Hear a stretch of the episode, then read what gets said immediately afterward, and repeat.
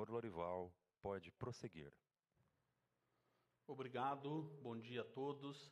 Mais uma vez agradeço a participação, a presença de vocês aqui e mais uma divulgação de resultados da BRF, desta vez do quarto trimestre e o fechamento do ano de 2021. Já no primeiro slide, eu quero pontuar para vocês aqui o resultado e a performance que nós tivemos, tanto nesse quarto trimestre como no ano de 2021.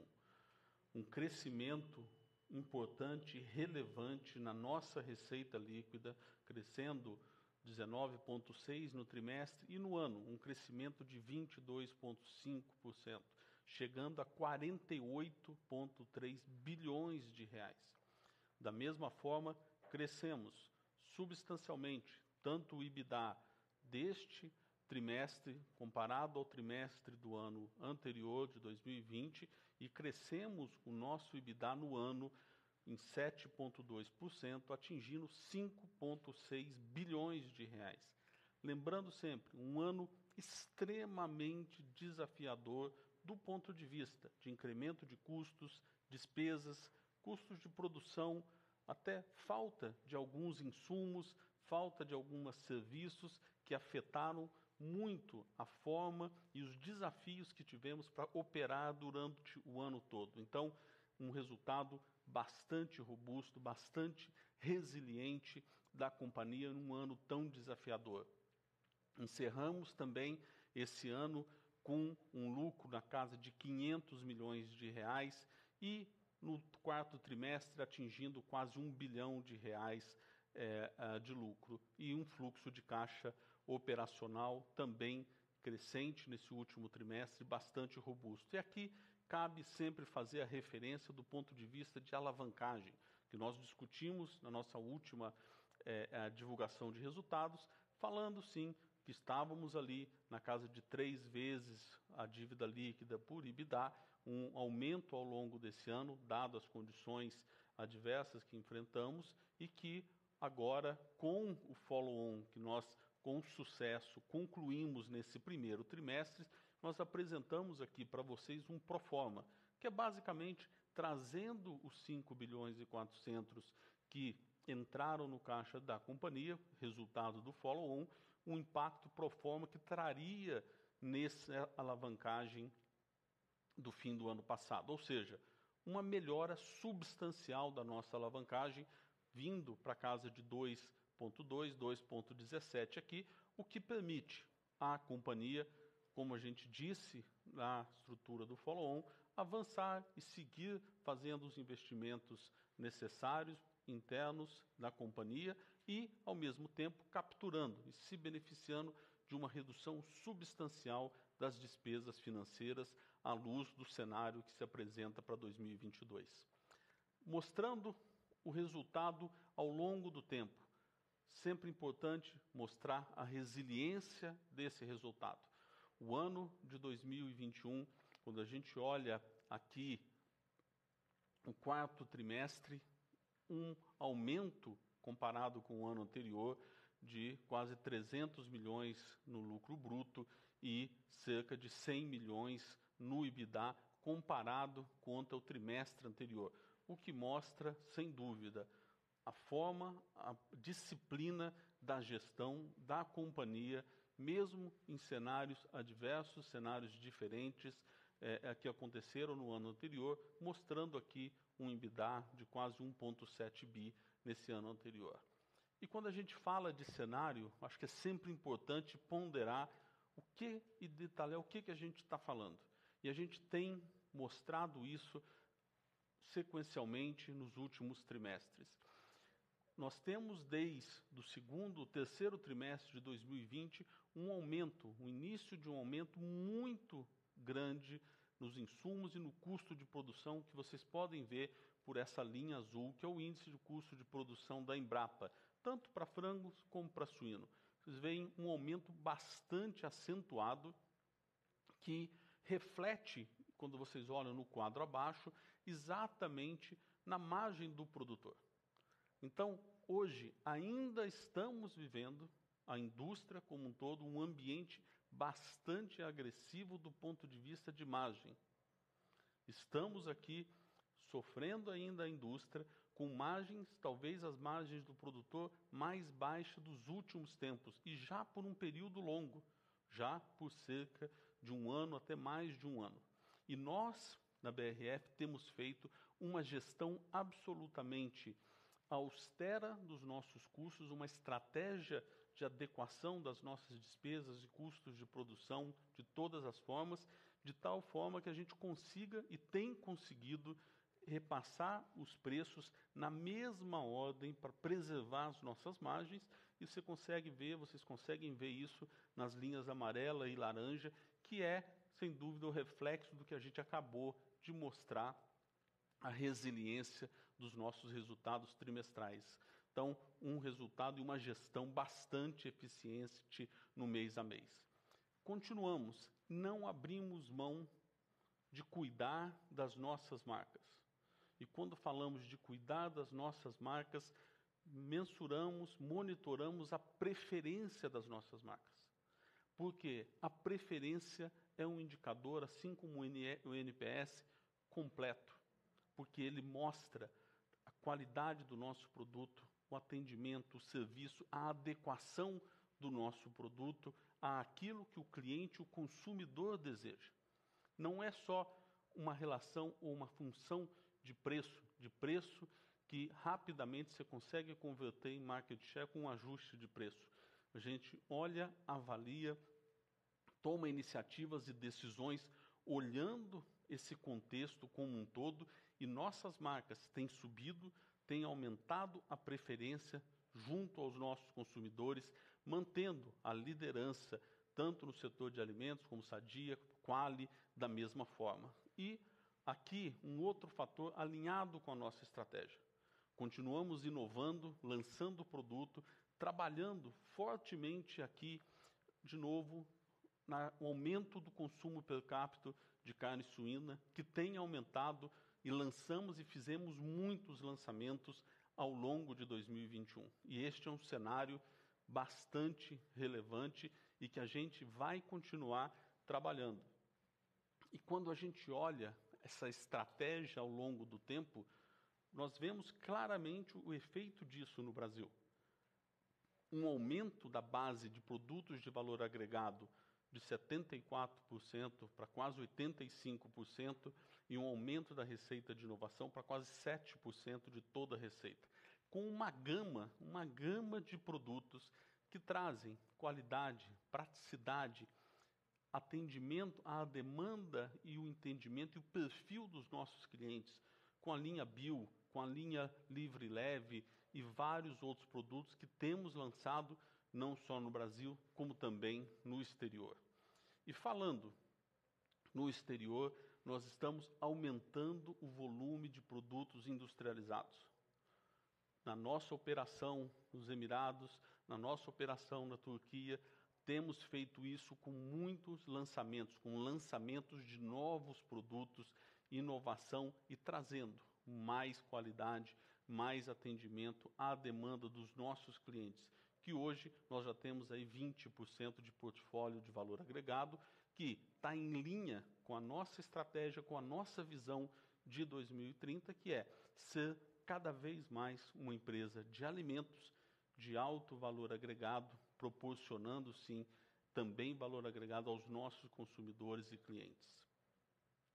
Temos aqui mesmo um cenário macroeconômico adverso na Turquia, com a desvalorização da lira turca, temos, estamos avançando e tivemos a capacidade e a agilidade de direcionar cerca de 20% do volume para exportação, o que também beneficiou os nossos resultados.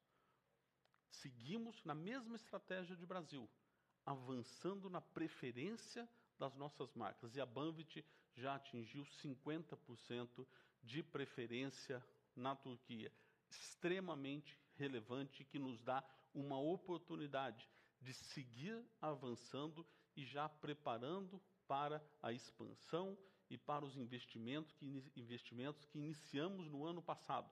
Então, perfeitamente alinhado para que a gente possa capturar estes ganhos que a gente está fazendo. E aí, dentre várias coisas que estamos fazendo no mercado internacional, quero aqui destacar o que a gente tem feito nos países do Golfo, que continuamos e aumentamos a nossa participação com a Sádia atingindo 38% de share na região, extremamente importante, extremamente relevante e que nos dá mais certeza do avanço e do caminho que estamos traçando agora com o MOU, com o memorando de entendimento, junto com o PAF, para que a gente possa fazer o investimento na Arábia Saudita e continuar, sim, atendendo a demanda daquela população com os nossos produtos e com produção em solo saudita. Outra coisa que é importante destacar, também alinhado com a nossa estratégia. O nosso negócio, o nosso business de ingredients segue crescendo, avançando e trazendo retornos extremamente positivos. Já este ano de 2021 respondeu por cerca de 8% de todo o IBDA da companhia.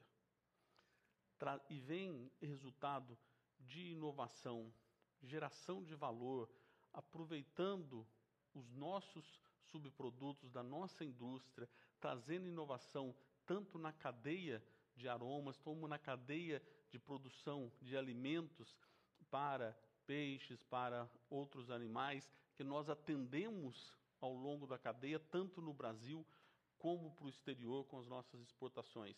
Então, aqui somos fornecedores de muitos clientes que reconhecem na BRF a qualidade, a capacidade de inovação e a tecnologia na evolução nutricional de nossos produtos. Então, um excelente ano foi o do nosso business de ingredients e aí eu parabenizo todo o nosso time pelo fantástico resultado que foi atingido nesse ano. Seguimos aqui na estratégia de pet food em ritmo acelerado de integração, de integração das nossas linhas, do nosso business que nós já tínhamos na BRF com a Mogiana e com a Ecosul.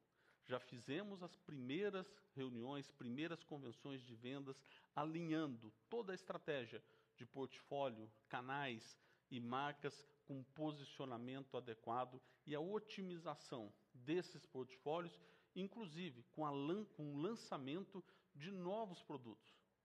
E cada vez mais teremos e faremos esses investimentos para que a gente possa atender os nossos pets com a mesma qualidade que sempre foram atendidos e também que a BRF atende os nossos consumidores. Então, seguiremos lançando, inovando e atendendo a necessidade dos nossos consumidores aqui, os nossos pets. E com destaque que a nossa balance já atingiu cerca e já é o terceiro, já atingiu o terceiro lugar em vendas de alimentos secos aí para cães no canal de autosserviço, que mostra uma estratégia bastante adequada nos diferentes canais de distribuição, nos canais de venda do alimento de pet food.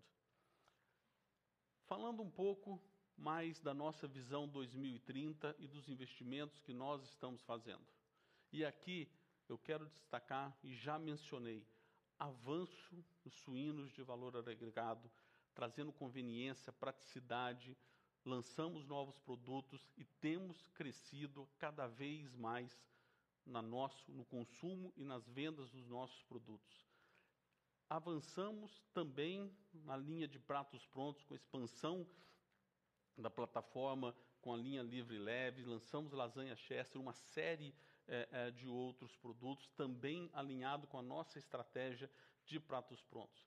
E não abrimos mão e continuamos investindo muito em transformação digital, quer seja dentro da empresa, na nossa indústria, nos nossos canais, nos nossos canais de venda, no Be Digital e no Go Digital, fundamental esses investimentos. E aí eu quero destacar e dedicar um pouco de tempo aqui a o Omnichannel, aos canais. Aberturas de novas lojas, nós abrimos mais de sete lojas o ano passado, para que os clientes possam ter acesso a todos os nossos produtos em um ponto de venda, para que isso possa atender e trazer maior comodidade e serviço junto com o mercado em casa. Junto com o mercado sadia, mercado em casa e também com outras plataformas. Fizemos e alinhamos vendas com Magalu, com iFood, com o Rap, que expandiram e cresceram muito. E como a gente tinha falado do BIS, a plataforma que nós estamos nesse momento rodando em testes, rodando os primeiros pedidos e tem ido muito bem. Isso já está acontecendo no mês de janeiro. Já temos clientes sendo atendidos pelos, pelo BIS, faturado, emitidos notas, entregas acontecendo, o que nos dá muita perspectiva. Uma perspectiva com um potencial de aumento da nossa base de clientes. Hoje, no Brasil, estamos com cerca de 290 mil clientes ativos. A nossa expectativa é, com essa plataforma, avançar na base de clientes ativos, com mais de 500 mil clientes ativos, e também aumentar a frequência desses pedidos, aumentar a intensidade desses pedidos e a quantidade de itens por pedido. Então, isso nós estamos acelerando isso e ao longo desse ano faremos o rollout para outras regiões e atingir todo o Brasil com relação ao BIS, que tem ido muito bem. Fazemos, e aí temos feito isso tudo sem abrir mão dos nossos compromissos ESG. Mantemos o nosso compromisso de Net Zero, avançamos em ações com o Instituto BRF, mantivemos nosso posicionamento no Easy, na B3. Somos a primeira margarina a compensar 100% das embalagens no Brasil por meio de reciclagem. Então, são ações que permeiam toda a companhia, permeiam todas as iniciativas e sempre que fazemos um novo investimento, uma nova ação, o ISG, que faz parte da nossa avaliação que está no scorecard de todos os executivos permeiam e são importantes e relevantes para todas as decisões que nós tomamos. Avançando aqui para o pedaço final, mostrar um pouco da nossa alavancagem ao longo desses últimos trimestres, a nossa posição de caixa, e aqui tomamos a liberdade de fazer uma, um pro forma já incorporando de forma simulada, um proforma, a o resultado do follow-on que nós fizemos e concluímos agora nesse primeiro trimestre. Uma posição de caixa que, com o follow-on, chegaria a 16 bilhões de reais. Bastante importante liquidez para que a gente possa enfrentar esse ano de 2022 com o aumento das despesas e aumento da taxa de juros e seguir avançando e seguir fazendo os investimentos em adequação da nossa indústria no digital, o omnichannel e uma série de investimentos que nós estamos fazendo nas nossas linhas para atender a demanda e a demanda dos nossos consumidores e a adequação do perfil de consumo desses nossos consumidores. Quando olhamos o lado esquerdo a alavancagem, como eu disse, pro forma com a incorporação do follow-on, estaríamos agora na casa de 2,17 vezes. Um número bastante adequado às condições de mercado e da nossa indústria. E um número que certamente a companhia reportou um número parecido com esse, talvez aqui eu não me lembro de memória, mas antes de 2016.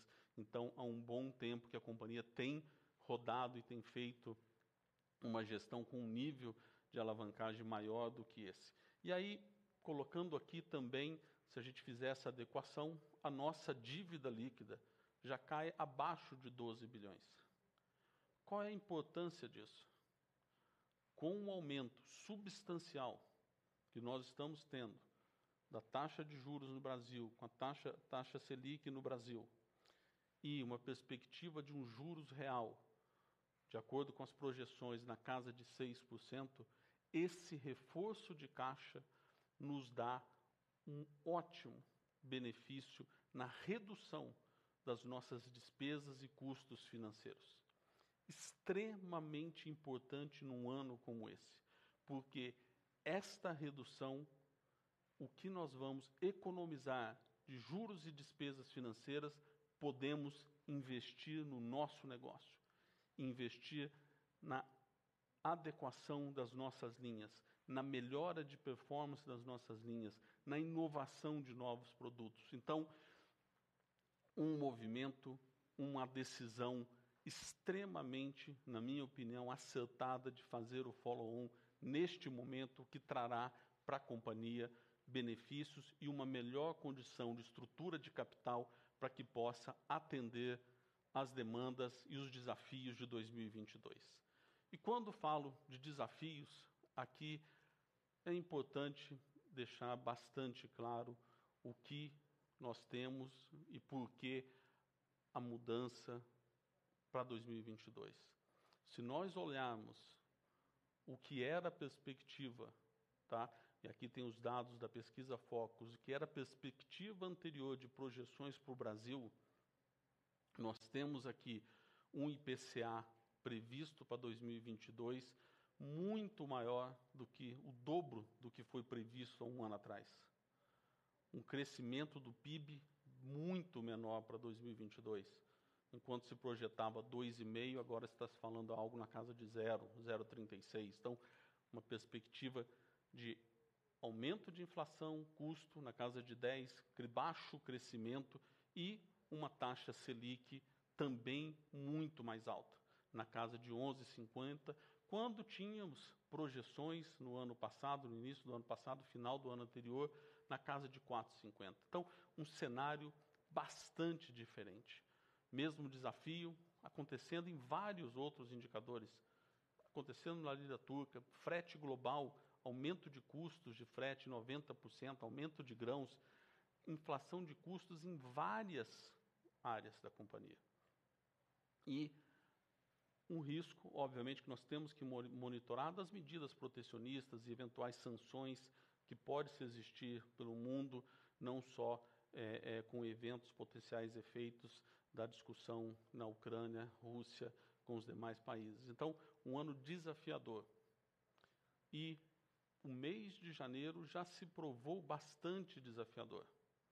Com o que veio do final do ano passado, o mês de janeiro começou com um volume de vendas já um pouco inferior do que era projetado, o que traz um desafio para a gente agora, para adequação, para retomada dessa perspectiva. E o cenário que se apresenta, um cenário de baixo crescimento, inflação alta e uma redução do poder de compra dos nossos consumidores e o consumidor sente isso no seu bolso e sente isso na sua capacidade no poder de compra. E isso acontece em vários setores, inclusive no nosso. Mas nós temos a capacidade, a agilidade e a versatilidade de nos adequarmos, porque temos as proteínas mais acessíveis, frango e os suínos, e temos a adequação e a versatilidade de adequar o nosso portfólio a essa demanda. Então, apesar de um mês de janeiro que iniciou com esse desafio, dada essa situação que se apresenta, nós temos aqui a adequação, a versatilidade, a agilidade, a capacidade de fazer isso e retomar isso ao longo do próximo ano. Por quê? Porque temos muitas oportunidades. E eu quero encerrar aqui mostrando que temos desafios e muitas oportunidades ao longo de 2022. Com o reforço da estrutura de capital, vamos, sem dúvida, reduzir e economizar na nossa despesa financeira, o que vai nos permitir avanços na nossa estratégia e na nossa melhora de performance com investimento. Estamos avançando na diversificação geográfica com os acordos e novas regiões e novas habilitações. Nosso portfólio não para de crescer, lançando produtos de valor agregado que tem cada vez mais representando uma participação positiva no nosso mix de produto. os resultados da eficiência e transformação digital também vão começar a ser sentidos ao longo de 2022. O investimento grande que fizemos e a ampliação da nossa base de clientes com o BIS, que também terão efeitos já em 2022. Então, quero só encerrar aqui essa apresentação dizendo da confiança que nós temos e da certeza que as decisões tomadas têm sido corretas para avançar a companhia na estratégia que nós temos e poder capturarmos ao longo desse ano benefícios a despeito de um cenário econômico mais adverso que nós temos enfrentado. Então, com isso eu encerro, é, agradeço mais uma vez a participação de todos e deixo aqui, como usualmente fazemos, o QR Code para que vocês possam experimentar, testar, usufruir é, do nosso mercado em casa com um desconto de 30% que vai até o próximo sábado. Então, todos fiquem à vontade para é, acessarem, entrarem e aproveitarem essa oportunidade. Com isso, nós, eu encerro aqui a apresentação e é, vamos aqui para o nosso bate-papo, onde estarão comigo todos os vice-presidentes, toda a diretoria executiva da companhia responsável pelos negócios, para que a gente possa responder aí as demandas de vocês. Mais uma vez, muito obrigado. Obrigado, senhor Lorival Luz, pela sua apresentação. Iniciaremos agora a sessão de perguntas e respostas, mas antes disso, passaremos novamente o vídeo tutorial que irá orientá-los para esse momento. Sejam bem-vindos à teleconferência de resultados da BRF. Você está no hall virtual. Clique em plenária para que possa assistir nossa transmissão. Importante Confira o seu sinal de internet para acompanhar todo o conteúdo sem oscilação. Mas se mesmo assim ainda tiver problemas, temos o canal de backup para auxiliar. Estão disponíveis para você também duas versões, inglês e português. Em download, você pode baixar os demonstrativos financeiros. Informamos que estaremos abertos a perguntas após o término da apresentação, de duas formas escrevendo uma mensagem ou via áudio no número indicado. A qualquer momento você pode voltar à tela inicial e clicar em Suporte e falar com um dos nossos atendentes. Agradecemos a participação de todos e uma ótima reunião. Como vocês viram no vídeo, existem duas formas de participação com perguntas. Pergunta de texto. Na tela de transmissão na parte inferior, vocês encontrarão a área de perguntas. Escreva sua pergunta e nos envie. Mensagem de voz.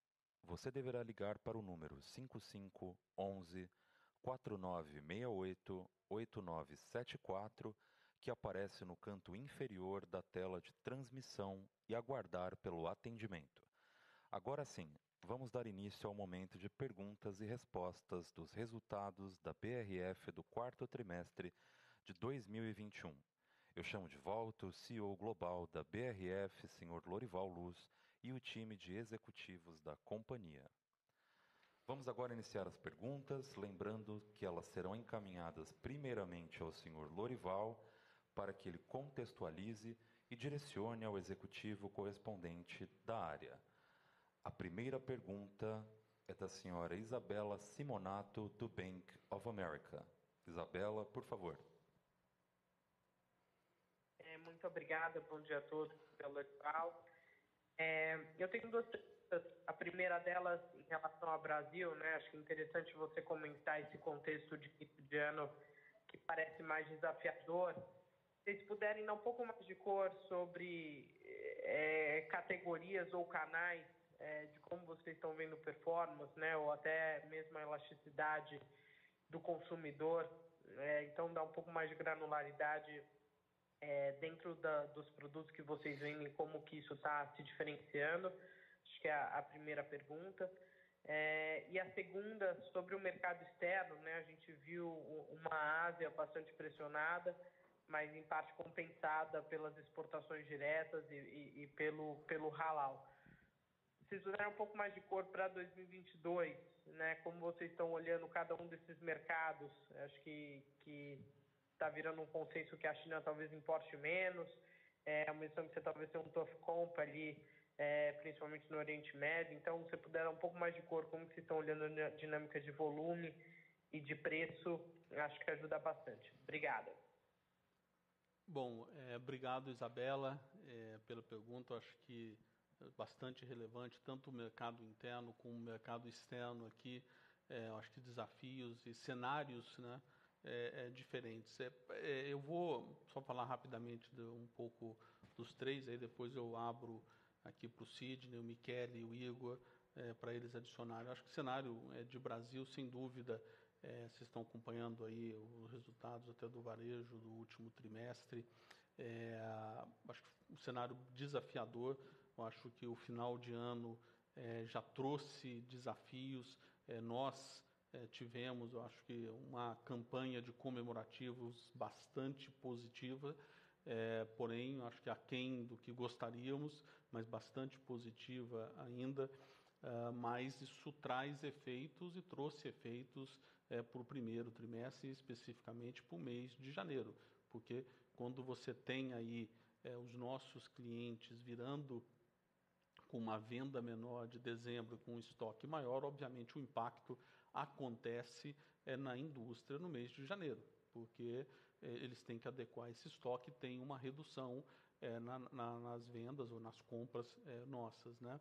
Então, acho que esse é um, é um pouco do cenário que se inicia. Então, um primeiro trimestre bastante eh, desafiador, bastante é, complexo aqui e de adequação, que vai exigir adequação, agilidade, a versatilidade para que a gente incorpore esses efeitos todos e incorpore sim também esse ajuste aí é, é, de demanda que pode ter à luz de um cenário de perda de renda da população. Não podemos aqui é, é, ignorar o que está acontecendo no mercado com uma inflação, um crescimento menor e uma taxa de juros maior.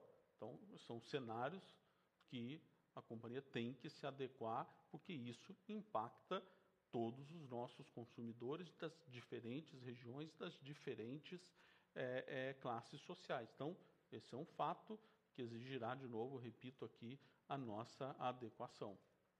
É, com relação a perspectivas de mercado externo, é, de novo, é, eu acho que você colocou super bem, Isabela, enquanto temos um cenário bastante é, desafiador é, é, para a China, e aí eu concordo contigo, acho que a, volume, a demanda de China é, não tem uma perspectiva de um crescimento, mas sim ali de uma estabilização, eventualmente uma adequação, mas nós temos perspectivas extremamente positivas é, em todo o mercado halal, com o aumento, o crescimento da demanda que vem, sobretudo, e também do food service, com o aumento do turismo de negócio, turismo religioso, turismo de lazer, eventos que vão acontecer naquela região, como a Copa do Mundo no Catar esse ano. Então, temos bastante e muitas perspectivas, além de habilitações e novas habilitações que estamos tendo.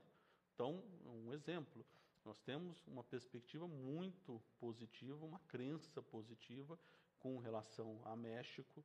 Vocês estão acompanhando o preço atual é, do peito de frango nos Estados Unidos tem subido, o que faz com que países que eles exportavam, países que, export, que, que exportavam para eles, possam ter uma demanda aqui, quer seja para fazer uma vitragem, quer seja uma demanda real, para que a gente possa endereçar e vender para esses mercados. Da mesma forma, também eu tenho uma perspectiva positiva, um otimismo com relação a boas notícias aqui ao longo desse ano com relação à UK, ao Reino Unido. Então, acho que é sempre um balanço e acho que a importância aqui da nossa diversificação de produtos e de geografias para atender exatamente e equilibrar exatamente esses fatores. Aí não sei se é, o Sidney, Michele, é, é, Igor queiram complementar. É, o, complementando aqui, oi Isabela, ah, bom dia, obrigado pela pergunta. É, Para complementar e dando algumas perspectivas em relação a categorias ou canais, né? Aqui a gente está é, trabalhando com o efeito ampulheta. Né? Esse efeito ampulheta ele de um lado, não há dúvida que a, a macroeconomia, a renda afetada, uh, acaba tendo uh, um, um, impacto sobre o negócio, mas aqui é muito importante pontuar também que o mercado de alimentos tem se mostrado bastante resiliente. Mas aqui o efeito ampulheta é, quando a gente analisa no aspecto da, das proteínas, a, a, gente percebe que, de fato, né, é, frango e suínos têm crescido e atingiram patamares recordes históricos na participação do consumo brasileiro. Tanto frango quanto suíno avançaram significativamente na participação dos pratos brasileiros. É, uma outra perspectiva nesse efeito ampulheta é que se por um lado você tem sim uma demanda cada vez mais por produtos mais acessíveis, do outro lado você também tem uma demanda crescente por produtos mais práticos, mais convenientes, que aqui sim ah, faz com que o consumo dentro de casa ah, ou ah, o preparo dentro de casa ganhe espaço. Ou seja, aqui a comparação não necessariamente são com os mesmos produtos das lojas dos supermercados. Aqui a comparação muitas vezes acontece com o preço do restaurante, com o preço do delivery, o quanto que aqui eu consigo ter uma equação com sabor, qualidade, de forma mais acessível. Então, é, se por um lado tem sim uma pressão ah, por uma demanda maior por produtos mais acessíveis, do outro tem do lado prático e saboroso, olhando uh, o, o, o, consumo fora de casa, uma equação importante também.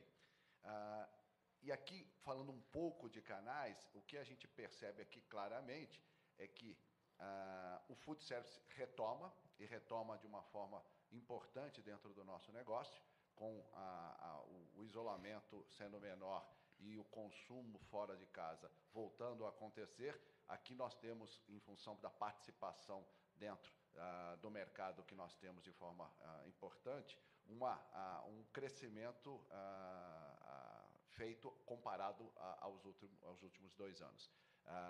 Claro que o varejo tem feito as suas publicações, sentido sim o aspecto do, da, da, da, venda, do giro, mas aqui de novo, é aquilo que eu falei, né?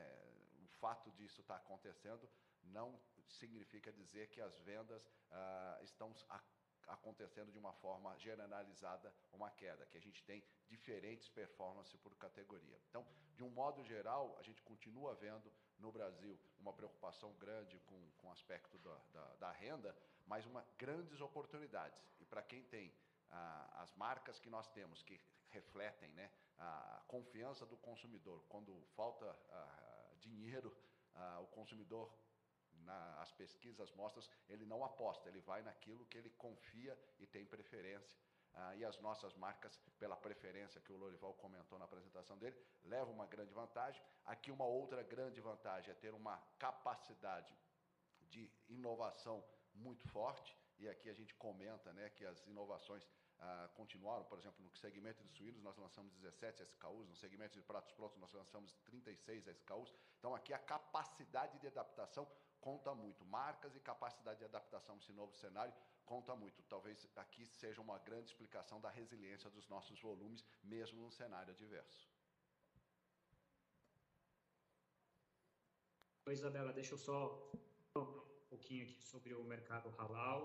Acho que teria alguns pontos é, é, bem simples de forma geral. O primeiro deles é que quando você olha o, a performance né, que a gente teve aqui no Halal, você vai ver que nesse aumento de preço existe um aumento de preço real em dólares. Então, não é campo, aqui é força da marca que está realmente empurrando é, a performance. Eu diria um segundo ponto aqui, que é a gente vê a Turquia muito resiliente. Né? Essa Turquia é resiliente realmente está fazendo uma diferença enorme para a gente no perfil total deve continuar em 2022. Ok, obrigado. E próximo. Isabela, ah, quero aqui, só complementando o, a fala do Lorival uh, sobre a China, acho que é importante, sim, reconhecer uh, que ao longo de uh, 2021 tivemos uma retomada muito importante né, da, da produção doméstica, que cresceu praticamente 45%. Então, isso, obviamente, tem tido implicações do ponto de vista dos nossos preços, e isso junto com uma recuperação do consumo, né? Que com essa postura da China de ter uma tolerância zero com o Covid, claramente impactado também uh, a retomada de maneira geral.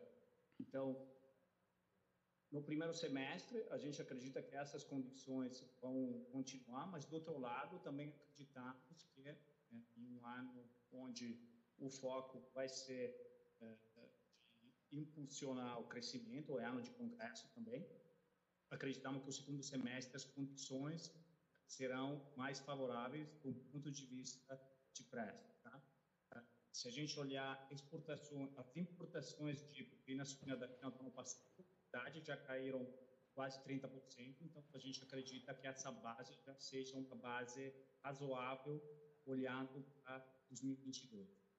E também complementando fala do Lorival sobre as outras oportunidades, falando, sempre falando uh, de proteína de suíno, né? a gente acredita também que teremos oportunidade em outras geografias, como por exemplo na Rússia, né? ao longo de 2022, e isso claramente vai ser algo importante para reequilibrar né? a rentabilidade para nós é realmente fundamental. Próxima pergunta vem do senhor Tiago Duarte, do BTG Pactual. Senhor Tiago. Olá, bom dia. É, espero que me ouçam.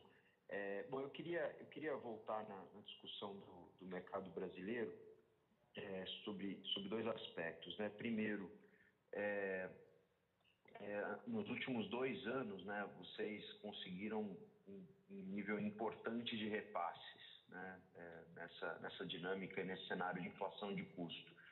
Aí eu queria ouvi-lo sobre se vocês entendem que esse consumidor mais pressionado, essa demanda mais arrefecida é, na virada do ano para cá, ela deve se traduzir para 2021 num nível de repasse mais contido ou se há espaço ainda para readequar as margens é, que, que, que, continuaram pressionadas, ou pelo menos abaixo, no ano passado em relação a 2020. É, ainda no mercado brasileiro, a segunda pergunta seria: é, quando a gente olha né, níveis de alojamento, né, é, de, que indicaria produção futura, tanto para frango quanto para suíno, a gente começou a ver nos últimos meses também um arrefecimento, né, tudo indicando aí de players menores, cooperativas, as margens pressionadas acho que valeram para a indústria inteira. Eu queria ouvi-lo se isso, é, se vocês enxergam essa dinâmica também, isso, isso na verdade não possibilitaria uma recuperação de margens para a indústria via menor oferta ao longo desse próximo ano. E aí minha terceira pergunta sobre um, um, um KPI que vocês têm divulgado com consistência, falando principalmente de preferência das marcas, eu queria ouvi-lo se essa como é que essa preferência de em torno de 45% que a gente vê né, entre entre Sadi e Perdigão, como é que ela se compara com os níveis de market share? Eu entendo que vocês não estão divulgando mais os níveis de market share, mas queria mais entender se a preferência ela está andando acima do nível de share que eu entendo que é o que seria desejado. Tá? É, é só isso. Obrigado. Obrigado, Tiago. É, eu vou até pedir desculpas e, e aos colegas aqui e pedir para a gente ser talvez mais breve, tentar ser breve nas respostas, porque tem uma lista grande de analistas que me passaram aqui querendo fazer pergunta e por uma questão de tempo apenas. Então, aí, o, o Tiago, acho que vou tentar responder a tua pergunta de forma rápida. Acho espaço de repasse de preço, o tema que você colocou no Brasil. É, acho que é, é um cenário difícil, desafiador, dado, de novo, a renda do consumidor mas a gente tem que olhar a perspectiva comparativa. Por comparativa é que outra opção o consumidor tem. Então, o preço de carne bovina também subiu, outros alimentos também subiram e nós temos sim as proteínas de entrada. E como o Sidney bem colocou na outra resposta, esse consumo tem aumentado ano a ano, trimestre a trimestre, o consumo per capita delas. Então, nós temos um portfólio versátil para nos adequar o mix a exatamente essa demanda. E o repasse de preço, se tiver que acontecer, vai acontecer, porque tem uma sustentabilidade, e vocês viram sustentabilidade da indústria, sustentabilidade da economia. E nós não faremos jamais dumping aqui de vender abaixo do custo para poder ganhar market share. Então, isso nunca será feito pela BRF. Então, é, é, vai acontecer, se tiver que acontecer, vai acontecer para que a gente faça essa adequação, mas, sobretudo, uma versatilidade na nossa produção dos nossos produtos para que a gente possa atender o consumidor. Do ponto de vista de alojamento, sem dúvida teve uma redução, mas ainda não suficiente para se adequar. Então, esse alojamento ainda deveria estar num patamar e seguir reduzindo para que se possa ter aquele equilíbrio que eu coloquei lá na apresentação com relação à margem do produtor. Ali é uma equação muito simples. Se a loja mais tem mais vender, aperta a margem do produtor. E quanto mais você aperta a margem do produtor por um período mais longo, menos capacidade de continuar produzindo e alojar a mesma quantidade ele tem.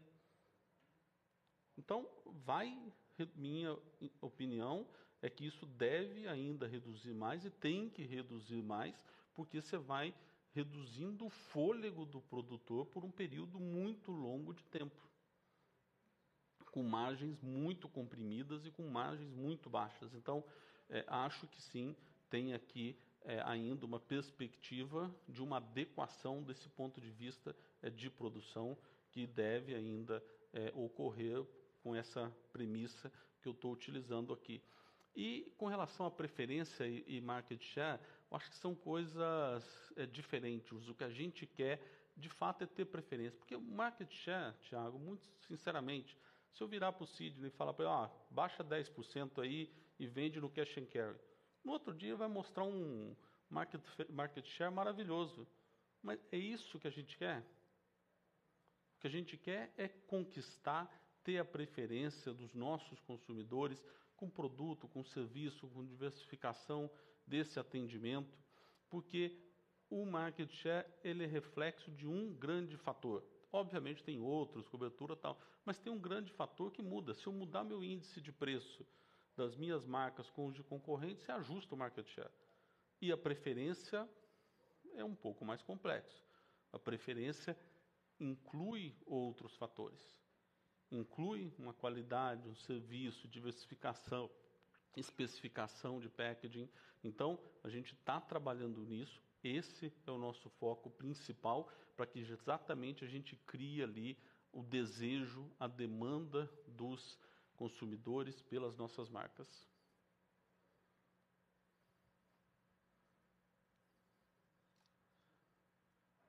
A próxima pergunta vem do senhor Rodrigo Almeida, do Santander. Bom dia, Lorival, Carlos, é, time da BRF, todo mundo no call. Queria entrar em um ponto aqui meio que pós-follow-on, tentar entender um pouco lá de liability management, vocês até comentaram um pouco sobre o, a, o ponto de redução de despesa financeira. Né? Eu queria entender um pouquinho melhor quais são os planos é, em relação a liability management e qual a estratégia que vocês estão pensando é, para redução de dívida bruta e também para redução de despesa financeira, né? Como é que vocês pretendem atacar isso? É, vocês mostraram ali bem é, a, a alavancagem é, pro forma ali cerca de 2,2 vezes da líquida EBITDA após follow-on. E, aí nesse contexto ainda eu queria entender um pouco melhor aqui é, como é que vocês estão trabalhando com, com metro, até com, na verdade, mais com, com faixa de conforto em relação à alavancagem é, para esse ano, né, e olhando para frente, é, principalmente dado esse cenário um pouco mais desafiador que a gente já comentou aqui um pouco no qual em termos que, de, de até potencialmente geração de caixa esse ano. É, e eu tenho uma segunda pergunta aqui, é, mais relacionada à alocação de capital, acho que dado esse balanço mais fortalecido que vocês têm agora, como é que a gente pode pensar em CAPEX para frente, principalmente do lado inorgânico, é, é, queria entender um pouquinho mais sobre essa, essa MOU que vocês assinaram agora da, na Arábia Saudita, nessa JV. É, quais são os próximos passos que a gente deve pensar e como é que a gente pode pensar em outros investimentos, principalmente do lado internacional e inorgânico, indo para frente? Acho que são basicamente esses pontos aqui que eu queria tocar. Obrigado. Tá bom, perfeito, Rodrigo. Obrigado. Eu vou começar pela, pela segunda aqui, depois eu passo para o Carlos, porque a gente falou bastante disso durante o, o roadshow do Follow On. É, é, primeiro, acho que o CAPEX desse ano, é, me falando, depois o, o, Carlos pode falar um pouco mais, a expectativa nossa é que ele fique aí e trabalhe com os investimentos que a gente tem na casa de uns 4 bi. Tá? Então é isso que a gente está trabalhando hoje. Mas, de novo, a gente vai estar tá sempre olhando as nossas oportunidades e olhar o dinamismo do mercado e aquilo que se apresenta para que a gente possa acelerar, desacelerar sempre quando necessário. Nós temos essa flexibilidade aqui com a estrutura de capital e com o balanço que a gente tem, inclusive com novas oportunidades. O MOU assinado com o PIF é um memorando de entendimento para que a gente, em conjunto com, com o PIF, estabeleça uma sociedade em solo saudita 70-30. 70%, BRF, 30% é, o PIF, para que a gente possa cada vez mais estar presente, embedded, né, presente ali em solo saudita com a produção e já com a fortaleza da nossa marca e da nossa distribuição que a gente e que nós temos lá. Então, essa conversa avança ao longo desse primeiro trimestre para que a gente possa sim avançar aí no estabelecimento e na conclusão é, dessa transação. E com relação aqui ao liability management, eu passo a palavra para o Carlos para que ele possa dar uma explicação detalhada para vocês. Obrigado, Lorival. Bom dia, Rodrigo. Bom dia a todos. Espero que vocês estejam bem, com saúde. Sobre a questão uh, do liability management, de fato, a nossa prioridade é a redução da despesa financeira, que vocês têm acompanhado a evolução e a contínua preocupação dessa administração com o comportamento do efeito cambial e do efeito inflacionário sobre os juros. Né? Então, o primeiro movimento é a gente elevou a liquidez da companhia, tira proveito dos juros no mercado, que estão subindo.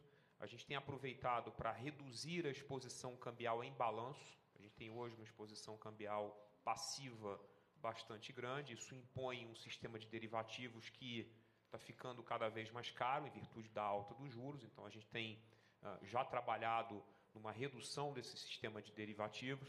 Uh, também estamos trabalhando na pré-liquidação de dívidas bilaterais no Brasil e, oportunamente, de acordo com as condições de mercado, podemos avaliar uh, a redução uh, via tender offer de bonds que nós temos na nossa companhia. Temos dois bonds vencendo agora em 2022, especificamente maio e junho, e mais um uh, já vencendo no ano que vem. Né?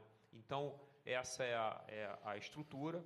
Muita gente fez conta durante o processo de follow-on de que a gente teria uma redução aí esperada de 600 milhões em despesa financeira. Eu só reitero aqui, agregando a esse fato de que a companhia desenvolveu um tax shield suficiente para não ter efeito caixa sobre o tributo desse ganho uh, financeiro. Fato esse, inclusive, que justificou é, a constituição de crédito tributário sobre imposto de renda e contribuição social. Na alavancagem para 2022, obviamente a gente não vai dar um guidance aqui, mas tudo vai depender das condições do câmbio, principalmente, e dessa dosagem de fluxo de caixa que o Lorival bem pontuou, né? É, que é a combinação entre a gente ter um capex é, coerente com o nosso plano de desenvolvimento, que o follow-on serviu para destravar, e também um capital de giro mais aliviado, principalmente nas contas uh, de estoques da companhia. Então, essa combinação, além da monetização de créditos tributários, que a gente tem feito aqui, isso já gerou uh, mais de um bilhão de reais no ano passado, vocês podem ver nas demonstrações financeiras, a gente deve navegar numa zona entre 2 a 2,5 vezes. Então, esse é o, é o nível que a gente deve operar prudencialmente, a depender naturalmente da evolução uh, do nosso CAPEX e investimentos no exterior. A próxima pergunta vem do senhor Vitor Saragiotto, do Credit Suisse. Senhor Vitor. Bom dia, pessoal. Eu, enfim, a minha pergunta vai no seguinte sentido. Uh, o Lorival bem colocou que o ano começou razoavelmente né, desafiador, de que é, novas adequações aí do supply, né, é, deveriam ainda acontecer. Historicamente, a gente viu essas adequações né, tomando um certo tempo, não é um negócio muito rápido né, de acontecer. E tem um ponto que chamou um pouco a nossa atenção, foi a dinâmica de preços de suínos aí, né, ao longo do quarto trimestre do ano. A gente, conversando com alguns players não integrados, é, eles, obviamente, estão comprando suínos com preço um pouco mais baratos e a gente escutou é, de alguns é, né, até uma eventual pressão negativa em preços de processados. Então, a, minha pergunta vai um pouco nesse sentido. Queria entender um pouquinho como é que vocês estão vendo essa dinâmica é, de preços de processados e se tem algum risco mesmo para uma pressão um pouco mais baixista é, em processados. Obrigado. Bom dia, Vitor. Obrigado pelo ponto. É, e, e, o que você colocou, você tem toda a razão. É, o que aconteceu, o que foi visto é, aí no último trimestre do ano, o preço de mercado está aí publicado, é, é, um pouco daquele efeito. Quer dizer, a, a, a indústria, a produção, o produtor estava é, preparado e alojado para um volume é, maior, principalmente de exportações, principalmente é, de China, e aquilo que a gente sempre diz, quando não exporta, o mercado local, principalmente os players, vamos chamar menores, que exportam, eventualmente cooperativas, aquilo que não exporta vem para o mercado local. E na hora que vem para o mercado local, tem essa aqui, é, é, é, essa, esse impacto de preço. Então, isso aqui é um pouco do que eu tentei dizer ali com a história do alojamento. Você tem que ter uma adequação. É a adequação da oferta à demanda existente. Você tem aqui um desequilíbrio temporal que acontece, que aconteceu, e você agora equaliza isso à luz do cenário real da realidade de, de, de, de demanda. E aí, alguns produtos, obviamente, que usam, e você sabe disso, muita matéria-prima suína, também são pressionados porque o, o mercado usa eles como é, a desova desse produto da matéria-prima suína. Então, isso é uma adequação é, temporal que precisa equalizar oferta e demanda, mas que, de novo, isso está sendo feito e será feito, e isso, sem, é, sem dúvida, vai ser adequado. Mas isso faz parte daquilo que eu coloquei, é, é realmente de um início mais desafiador, porque tem essa adequação aí que está sendo feita. A próxima pergunta vem do senhor Lucas Ferreira, do JP Morgan. Senhor Lucas.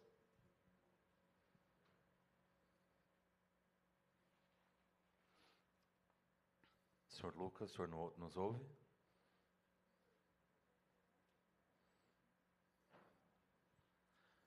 Nós estamos sem o retorno do senhor Lucas, então a próxima pergunta vem do senhor Ricardo Alves, do Morgan Stanley. Senhor Ricardo. Bom dia, Lorival, Carlos, é, time da BRF. É, espero que vocês consigam me escutar. É, obrigado pelo call, obrigado pela disponibilidade. Ah, duas perguntas rápidas, é, follow-up também de perguntas anteriores. A primeira delas em processado, né? A gente está tá, tá falando muito aí sobre é, um ambiente de precificação talvez um pouco mais desafiador. É, do lado da competição, é, talvez o quarto trimestre possa ter sido um trimestre que vocês é, consigam alguma inferência sobre isso. Vocês viram um cenário mais é, digamos, agressivo em preço, ou uma atividade de desconto um pouco mais acentuada, ou talvez isso você consiga verificar agora no mês de janeiro, né, por conta do, do de estoque. Então, só é, uma pergunta aí sobre a, a, sua performance em processado, mas tentando olhar um pouquinho mais no, do lado dos seus competidores, do ambiente competitivo. E a segunda pergunta, um follow-up sobre o CAPEX. Acredito que o Lorival mencionou 4 bilhões para esse ano. É, eu queria tentar é, entender agora, depois do follow-on, pelo que eu tenho aqui na, na, no nosso modelo, vocês devem ter fechado 2021 próximo de 4,7 bilhões. Eu imaginaria um cenário um pouco mais agressivo em preço, em, em, CAPEX. Então, eu só queria tentar entender um pouquinho, agora, pós-follow-on, se algum, houve algum, alguma postergação de, de projeto, é, ou ou, ou, se talvez existe ainda algum potencial de você é, acelerar alguns projetos em 2022 ainda. Muito obrigado. Obrigado, Ricardo. É, primeiro, é, eu ouvi aí um consumidor nosso, um pet latindo. Então, por favor, compre as nossas rações aí para o seu pet, hein?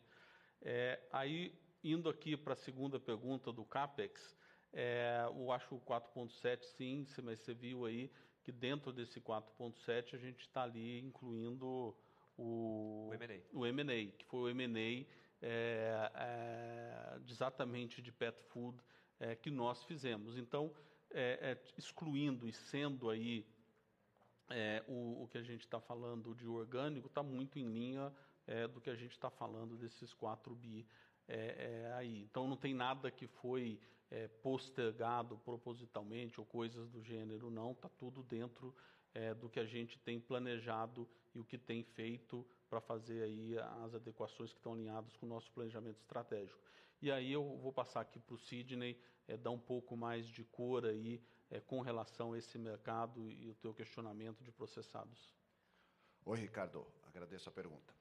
Aqui é complementar a resposta que o Lorival deu anteriormente. Sem dúvida nenhuma, o aumento de alojamento de suínos em decorrência de todo o cenário que ele comentou, traz sim um impacto para processados, especificamente uh, em, mais acentuado em linguiças, que são os produtos que é onde esse mercado é mais pulverizado e aqui a gente tem um número maior de players uh, praticando, players jogando aqui nesse mercado. Sim, tem um impacto uh, decorrente do, do, do, contexto de suínos para processados especificamente aí muito mais acentuado em linguiças, que traz sim esse cenário de pressão de preços por excesso de, de oferta e que se estende um pouco para janeiro e que gradativamente é, isso tende a se normalizar daqui para frente.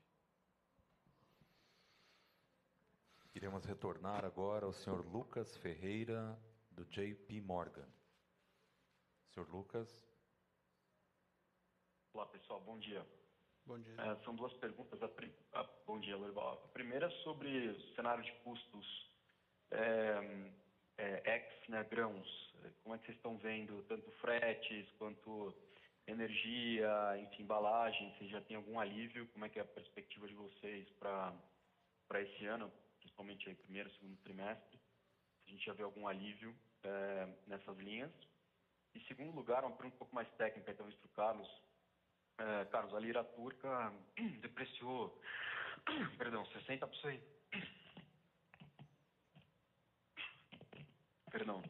É, é só para saber se já passou no teu resultado, Carlos, essa depreciação do trimestral de um tri para o outro, se não me engano, foi quase 40% de depreciação da lira turca. É, ou, se, ou, ou se ainda não, né? Em outras palavras, você converte o seu resultado a, ao câmbio médio do período e se sim ainda deveria ter mais ou menos 20% de depreciação no primeiro TRI, é isso que a gente deveria pensar? Obrigado. Obrigado, Lucas.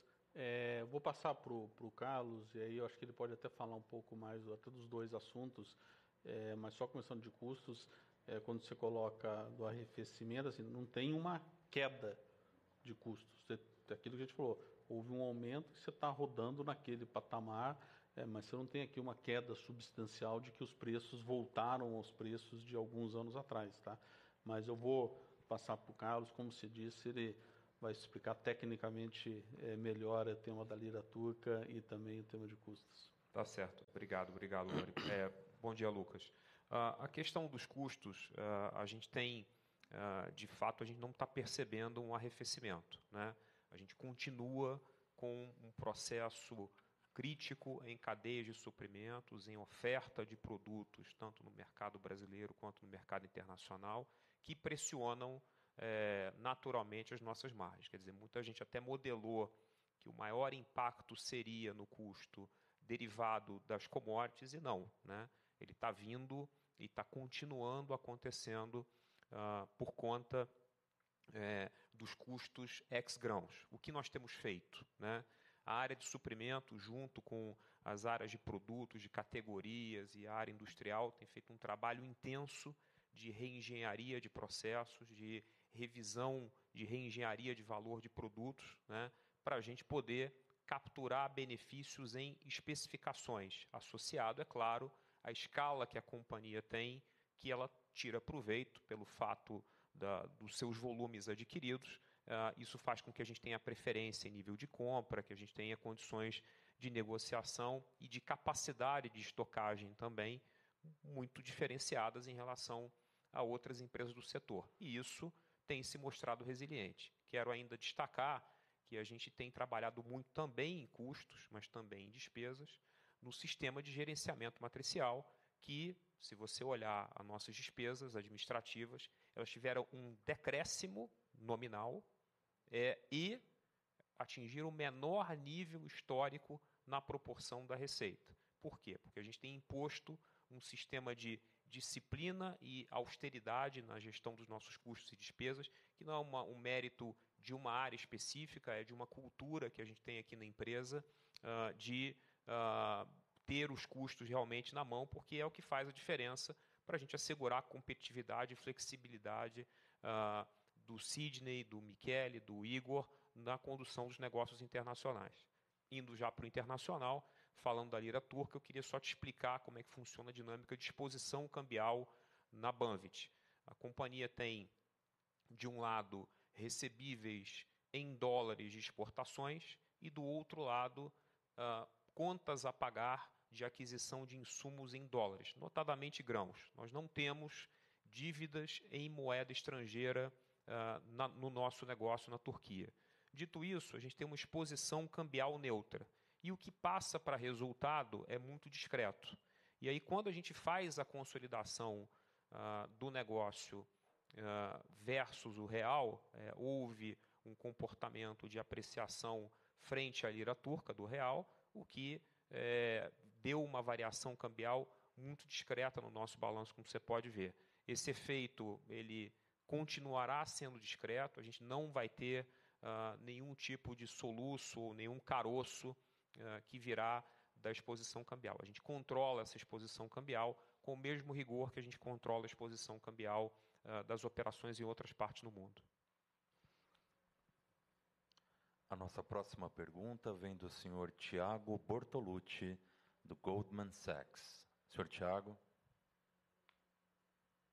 Oi, bom dia a todos. Lorival, Carlos, Sidney, todo o time da BRF.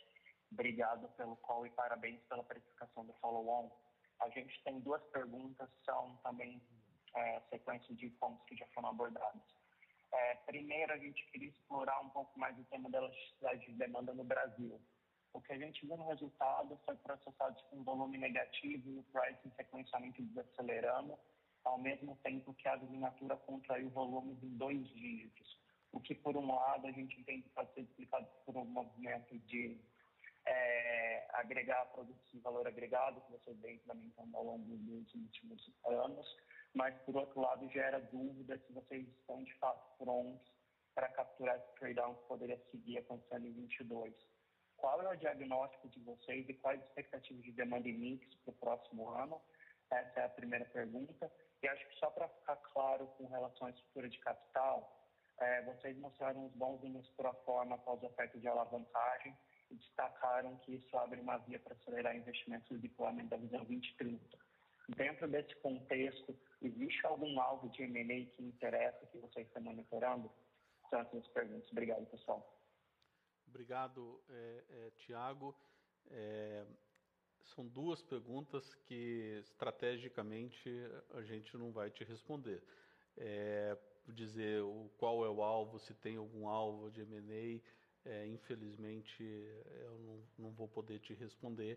O que eu posso te responder é que nós temos a nossa estratégia, a gente está sempre avaliando e, e, vendo aí as condições é, de mercado. E o que nós temos, que divulgamos, é, é sim aquele MOU com o PIAF que a gente está é, é, trabalhando nele. Né?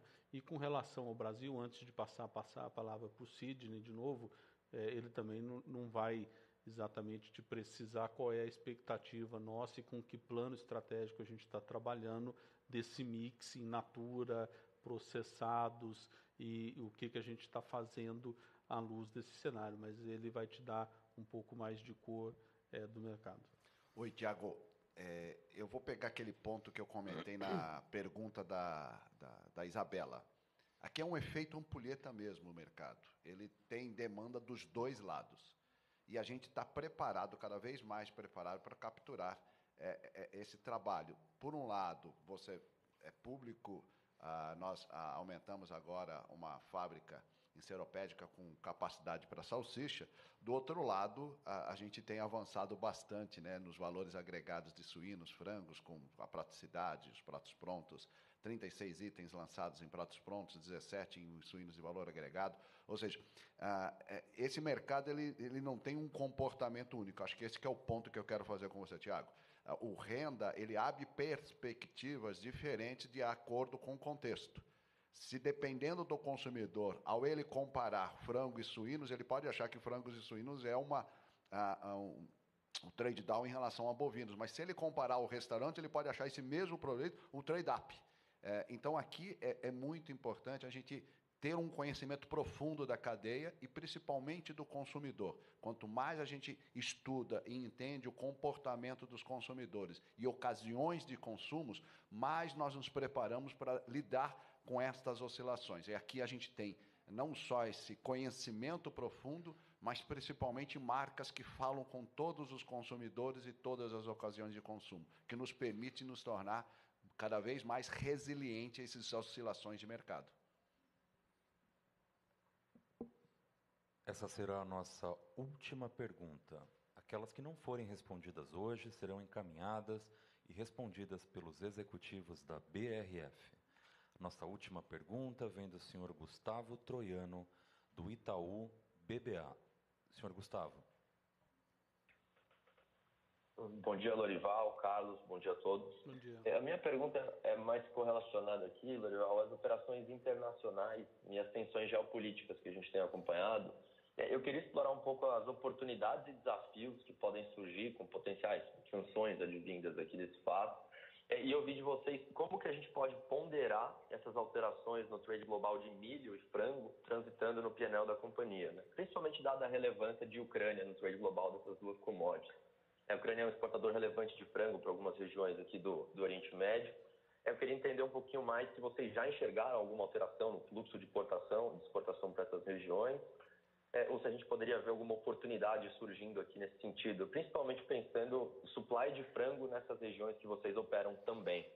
É, obrigado, pessoal. Obrigado, Gustavo. Acho que ótimo ponto e, além de tudo, um ponto extremamente, vamos chamar, atual, né, que está acontecendo.